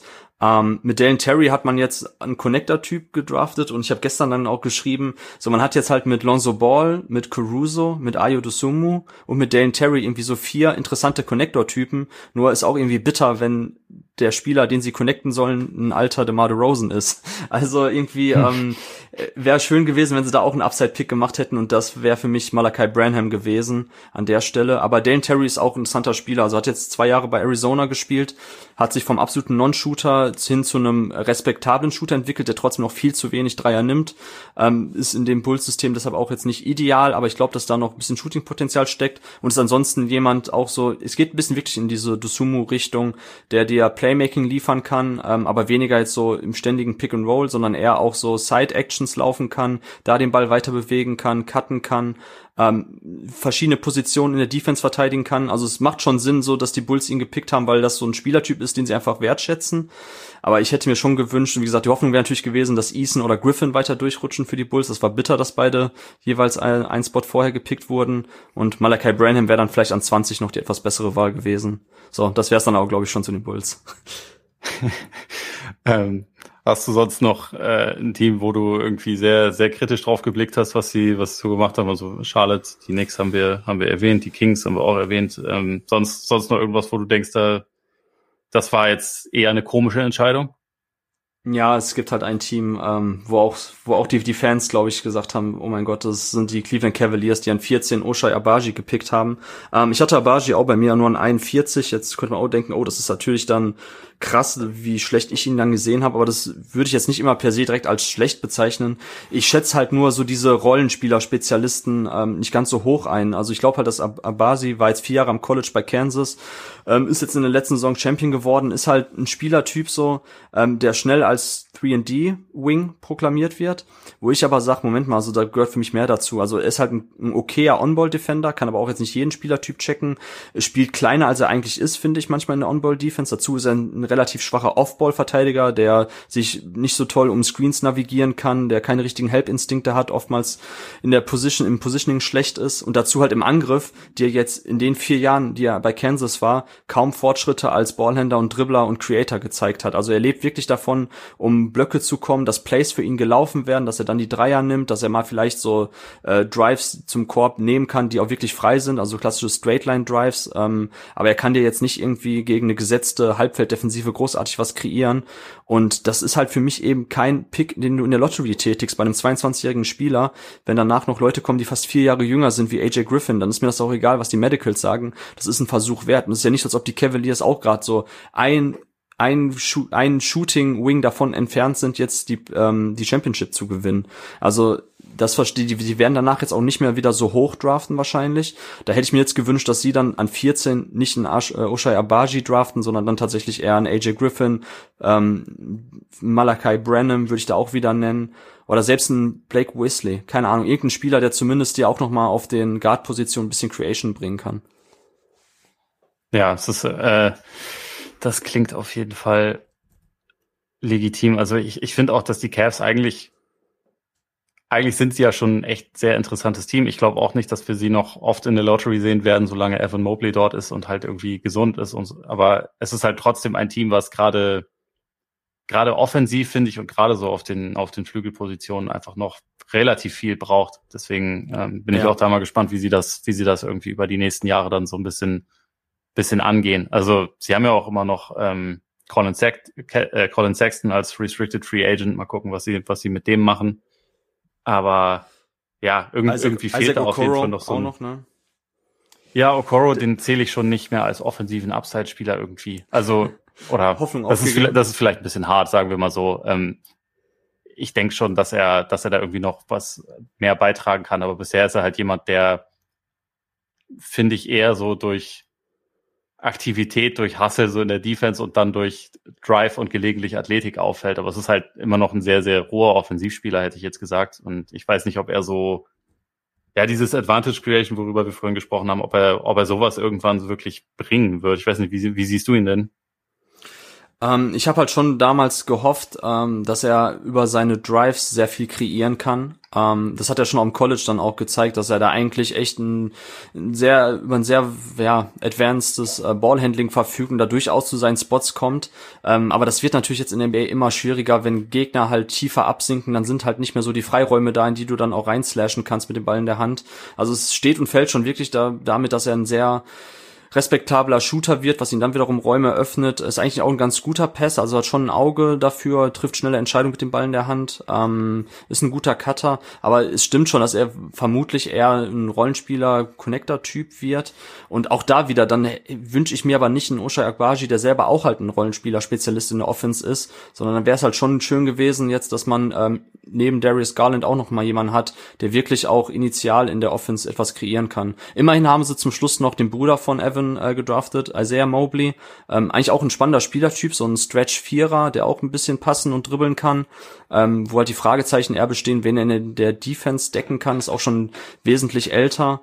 Ähm, aber ja, vielleicht war das auch einfach nur ein viel good Pick für seinen Bruder. Aber zumindest so das würde ich halt jetzt noch nicht kritisieren. Deshalb wäre es für mich dann auch noch eine 5 minus und keine 6.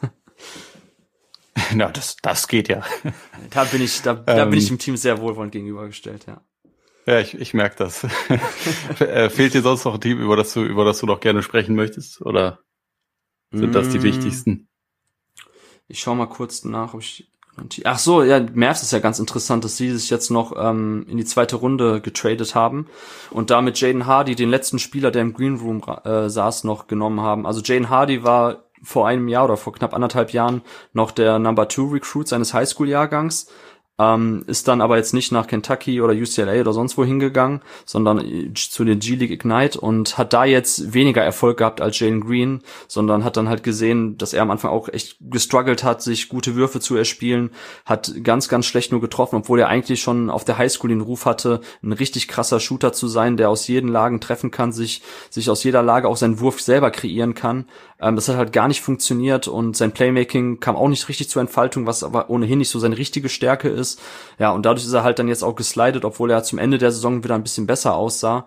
Ähm, aber da, da muss ich den Mavs mal Props geben, so dass, dass sie wirklich dann einfach auch gesagt haben, okay, das ist so ein richtiger Buy-Low-Trade. So, sie haben ja zwei zukünftige Second-Rounder abgegeben, um, um jetzt noch mal einen Upside-Pick zu tätigen. So, ähm, der Fit mit, ähm, mit, mit Luka Doncic ist jetzt ist schon okay, weil Hardy eigentlich wirklich ein guter Shooter ist, knapp 40 Prozent seiner äh, Catch-and-Shoot-Dreier getroffen hat, die ihm quasi assistiert wurden. Also er kann da schon den Floor spacen und kann halt auch mal jemand sein, falls Bronson doch gehen sollte, der auf lange Sicht dann auch ein bisschen Creation, Shot Creation, Onboard Creation übernehmen kann und Luca da entlasten kann. Also das ist ein kleiner, aber feiner Trade, den die Mavs noch gemacht haben, ohne Risiko. Ähnlich wie den äh, Christian Wood Trade, den ich auch einfach als High Reward, Low Risk Trade bezeichnen würde. Also das gefällt mir ganz gut, was die Mavs da jetzt die letzten Wochen gemacht haben. Ja, es ist irgendwie aus limitierten Möglichkeiten holen sie relativ viel Potenzial zumindest heraus. Ne? Muss man dann sehen, wie es mhm wie es äh, am Ende ausgeht. Also gerade bei, bei Wood ja auch, aber ich denke auch, das ist halt was, wo du mit sehr wenig Risiko einfach mal was ausprobieren kannst und wenn nicht, dann bist du ja auch schnell wieder raus. Das ist ja ein äh, auslaufender Vertrag und ich finde so die die Zweifel an ihm, an seiner Einstellung, an seiner Defense und so, die die hat er sich schon auch verdient, aber ja, heißt ja nicht, dass es dass es deswegen unmöglich ist und der will ja auch gerne noch mal einen neuen Vertrag haben, der der gut ist und insofern äh, vielleicht reißt er sich dann auch einfach zusammen und dann hast du halt dein Team durch relativ ja überschaubare Moves halt eigentlich mit mit Spielern, die du ja in der Rotation eh nicht wirklich gebraucht hast, äh, dich halt verbessert und im Endeffekt ist das ja das, was man was man machen kann als Front Office, wenn man jetzt nicht unbedingt die Nix ist oder so, die die natürlich auf die krassen dicken Fische gehen. Hast du sonst noch eine ähm, Idee, Ole, was, was, was die Blazers jetzt machen? Also das fand ich halt auch noch mal interessant. Sie, sie haben jetzt BPA gepickt mit Shaden Sharp, einen absoluten äh, High-Upside-Pick getätigt. Aber ich bin mir gerade bei den Blazers echt nicht ganz sicher, in welche Richtung das jetzt auch kurz- und mittelfristig noch geht. Also glaubst du, sie versuchen jetzt irgendwie noch All-In zu gehen um Lillard herum? Und dann ist Sharp halt, also würde ich ihnen ja auch trotzdem Props geben dafür, dass sie BPA ge gepickt haben und nicht jetzt ähnlich wie die Kings oder so halt ähm, jetzt versucht haben, einen älteren Spieler zu ziehen, der halt schneller helfen kann als Sharp. Aber bei den Blazers bin ich, da habe ich echt noch kein richtiges Gespür dafür, in welche Richtung sich das entwickeln wird.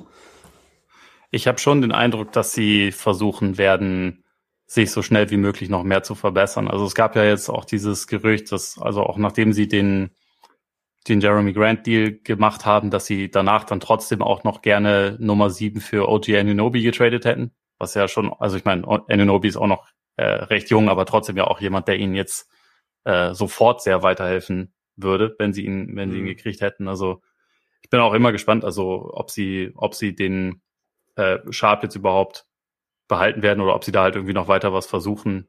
Ich meine, sie haben ja mit, mit Simons und Nurkic auch noch zwei, zwei Leute, die neue Verträge haben wollen. Und also ich finde es so ein bisschen kompliziert, weil ich habe während der letzten Saison schon irgendwann gedacht, eigentlich, eigentlich sind sie in der Position, wo man jetzt auch sagen könnte, okay, Dame, zu welchen Teams hättest du denn Bock? Wir, wir mögen dich gerne, du magst uns gerne, wir denken aber, du hast verdient, irgendwo nochmal um Titel zu spielen und bei uns wird das halt nicht passieren, so realistisch könnte man sein. und halt, ähm, dass man da irgendwie zusammenarbeitet, aber also das scheint zumindest ja für den Moment einfach nicht der Plan zu sein, sondern ich glaube, im Moment ist der Plan, wir versuchen das Team jetzt irgendwie so gut es geht nochmal zu verstärken und greifen nochmal an. Und wenn es dann nicht so aufgeht, wie wir denken, dann hat ja jemand wie Grant vor, bevor er seinen nächsten Vertrag unterschreibt, der auch dann wahrscheinlich wieder relativ üppig ist, auch nochmal ein Trade wert.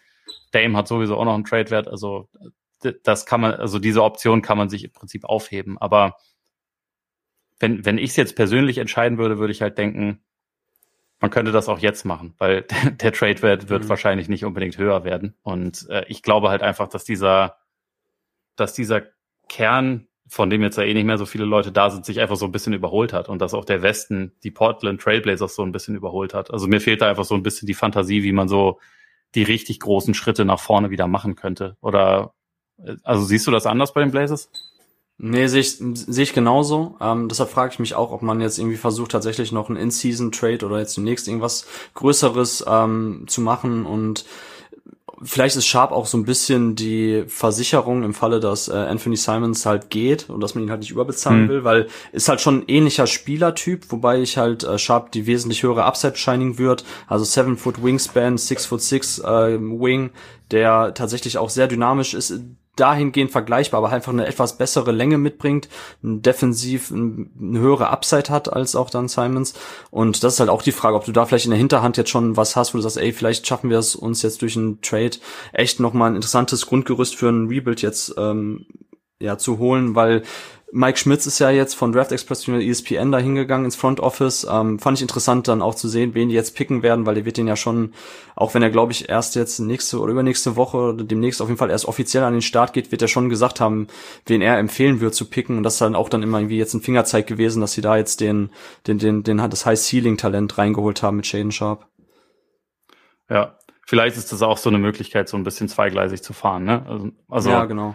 Mhm. Bei den bei den Blazers ist ja eh durch diese Ownership-Situation, die sie momentan haben, auch immer ein bisschen schwer zu durchschauen, ob jetzt irgendwie eigentlich alles darauf hinausläuft, dass das, dass das ganze Ding irgendwann in nächster Zeit verkauft wird. Es gab ja schon auch dieses Angebot von Phil Knight von Nike und dann äh, da, dafür ist es natürlich gut, wenn du so ein Aushängeschild wie Dame einfach noch hast, äh, damit, mhm. damit man sich halt nicht irgendwie komplett neu aufstellen muss und so. Aber mal gucken, wie sich das entwickelt. Ähm, dann äh, hätte ich abgesehen davon noch die Frage von den Spielern, die jetzt nicht gedraftet wurden, wen sollte man da deiner Meinung nach auf dem Zettel haben, der vielleicht noch was reißt? Du hattest mir neulich mal was von Li Hian Yang, glaube ich, wenn genau, ich das genau, richtig jetzt genau. gesagt habe. Ja, ja. Erzählt, glaub, der hat sich verletzt, ne? Und ist deswegen. Genau, der hat sich kurz vorher verletzt. Das, ja, genau, hm. genau. Also das war, das ist für mich der beste Shooter der Class. Ähm, es gibt so vier Metriken, ähm, beziehungsweise Shooting-Metriken mit ähm, lange Zweierdistanz, Freiwurfquote, Dreiervolumen und Dreierquote. Wenn man das halt aufdröselt nach gewissen äh, Grenzwerten und schaut, so welche Spieler die erfüllen, das sind so quasi die Werte, die die besten Top 20 Shooter in NBA in ihrem College hatten.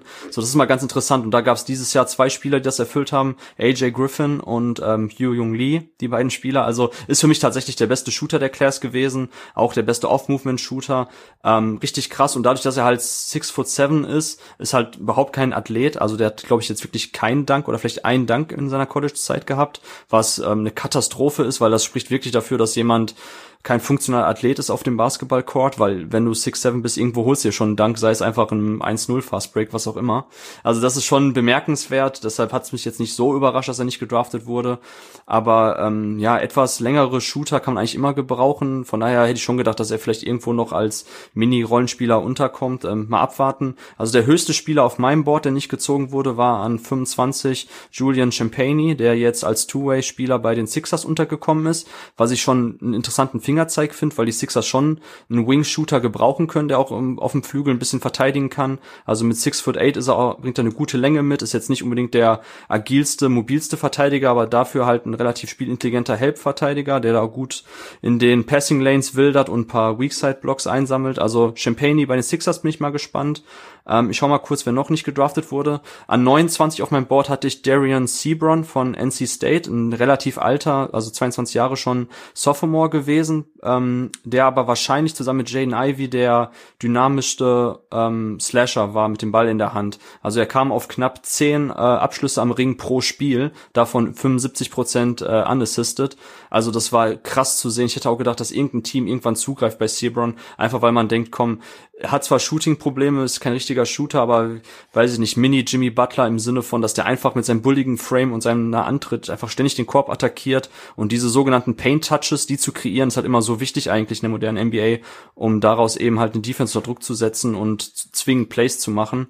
Ähm, das hat mich überrascht, dass er nicht gezogen wurde. Ich weiß gerade nicht, ob er schon irgendwo untergekommen ist. Ansonsten, was ich immer sehr krass finde, ist, wenn ein Freshman äh, nicht gezogen wird. Das war in diesem Jahr John Butler, den ich an 33 noch hatte. Ähm, also wenn du Chet Holmgren dünn findest, dann schau dir John Butler an. Seven foot one von Florida State. Ich glaube, der wiegt noch mal ein paar Pfund weniger als äh, Chet Holmgren. Also wirklich spindeldür, aber dafür unfassbar agil. Also klar, 7-1 wird man sofort sagen, er ist doch ein Center, ist doch ein Big Man, aber der ist wirklich ein Flügelspieler. Also das ist auch nochmal krasser als Pokuschewski oder so. Der ist wirklich ein ganz klarer Wing-Spieler von, äh, von seinem Skillset her.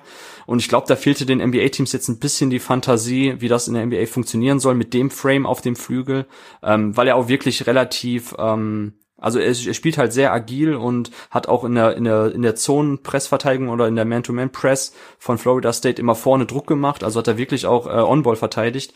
Aber ähm, ja, da fehlte glaube ich dann doch etwas die Fantasie. Aber ist eigentlich ein ganz guter Shooter. Hat den Dreier mit über 40 Prozent getroffen. Ich hätte schon gedacht, dass irgendein Team da einfach mal als Langzeitprojekt bei John Butler zugreift. Mal gucken, wo er jetzt eben unterkommt. Habe ich auch noch nichts gelesen. Jetzt überlege ich kurz noch, ob ich noch einen Namen habe, den man im Auge behalten sollte. Ähm, Keon Ellis wäre noch ganz interessant von Alabama. So äh, letztes Jahr war ja Herb Jones der ähm, der Stil der Draft von Alabama. Keon Ellis war auch vier Jahre da am College, ist auch ein sehr defensiv starker Spieler, nur nicht so lang wie Herb Jones, aber dafür auch sehr pesky, sag ich mal, in der, in der On-Ball-Verteidigung, kann da auch verschiedene Spielertypen checken, von der 1 bis zur 3. Ähm, dazu trifft er den Dreier echt in einem guten Volumen über die Jahre sehr gut, bringt halt weniger Passing und ein bisschen so Transition Playmaking als Herb Jones, aber Keon Ellis wäre auch noch jemand, wo ich sagen würde, der könnte auch irgendwo als ähm, undrafted Guy unterkommen und da noch irgendwie einen Impact haben in der NBA. So, das wären noch so paar Deep Cuts, die ich hätte.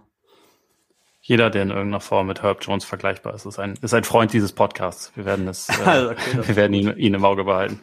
Äh, dann dann habe ich abschließend eigentlich nur noch zwei Fragen. Die erste, ist das Big Board für 2023 schon fertig? Und wenn ja, warum? Äh, wenn nein, warum nicht? ich habe heute Morgen direkt angefangen. Nein, also es ist, äh, das ist natürlich fertig. Victor Wembayama auf eins und fertig. Nein, also es ist keine Ahnung. Ich, ich bin auch jetzt nicht so der riesen Highschool-Fan. Also ich gucke mir da schon jetzt gerade auch wegen mit mit durch Instat als Scouting-Tool ähm, hat man da relativ einfache Möglichkeiten, schnell viel zu gucken. Ich werde vielleicht jetzt so in der Sommerpause, wenn mir langweilig ist, ähm, schon mal anfangen, so die Top Guys mir reinzuziehen. Ähm, aber ich bin auch selber sehr gespannt. Also alle Draft-Twitter-Jungs, so die ich kenne, ähm, deren Meinung ich schätze, die sagen alle 2023 wird das Ding schlechthin. Ähm, ich bin sehr sehr gespannt. Äh, ich sag dir Bescheid, sobald ich äh, sobald da was spruchreif ist. Sehr gut, sehr gut. Sind wir gespannt. Äh, die letzte Frage passt auch dazu. Möchtest du noch was pluggen? Ähm, möchte ich was pluggen? Ja, also gerne äh, auf Twitter folgen, at torben41. Da poste ich eigentlich immer entweder irgendwelche Clips und Threads, wenn ich mir irgendwelche Sachen anschaue und schnelle Gedanken raushauen möchte. Ansonsten habe ich jetzt bei Medium angefangen, da paar Artikel zu veröffentlichen. Ähm, da möchte ich auch eigentlich immer ganz gerne entweder längere Sachen oder einfach auch mal ein paar kürzere Spezialthemen. Keine Ahnung, vielleicht mache ich mal demnächst auch schon mal so ein, zwei Scouting-Clip-Analysen äh, fertig für paar Spieler. Ja, ansonsten natürlich Gut Next Magazine. Wer es noch nicht hat, sollte sich das zulegen, äh, bestellen. Ähm, Props übrigens, Ole, für deinen Artikel. Ich habe den gerade schon gelesen zu den Kardashians, aber der ist ja auch schon überholt jetzt, ne? Also Devin Booker hat sich doch jetzt getrennt, habe ich gelesen. Ja, und es ist ja, also im Prinzip hat ihn in den Playoffs ja der Fluch auch schon wieder eingeholt. Das war, sah ja nicht gut aus, was er gegen die Mavs am Ende gemacht hat, muss man sagen. Der, ja, also da hast du wirklich investigativ, ähm, investigativen Journalismus äh, par excellence betrieben. Ähm, also das kann das. ich ich habe viel geduscht danach. Lange geduscht. Bisschen schmutzig fühlt man sich schon, aber ja. Sehr schön, sehr schön. Es ging halt um Liebe, was will man machen? Ja, ja, das ist, äh, da, da liegt das auf der Hand, sich die Kardashians ja. anzuschauen. Ja, nee, das wär's. Ansonsten, ähm, ja, mehr habe ich glaube ich nicht zu pluggen. Dann habt ihr es gehört, folgt dem Mann auf jeden Fall. Äh, die Expertise ist, ist gegeben, habt ihr ja jetzt auch gehört. Ähm, damit danke ich dir nochmal, Torben. Danke euch allen fürs Zuhören und bis zum nächsten Mal dann vermutlich wieder im normalen Rhythmus. Bis dahin, schönes Wochenende, schönen Tag, schönen Abend, was auch immer. Schlaft mal eine Runde und reingehauen. Ciao.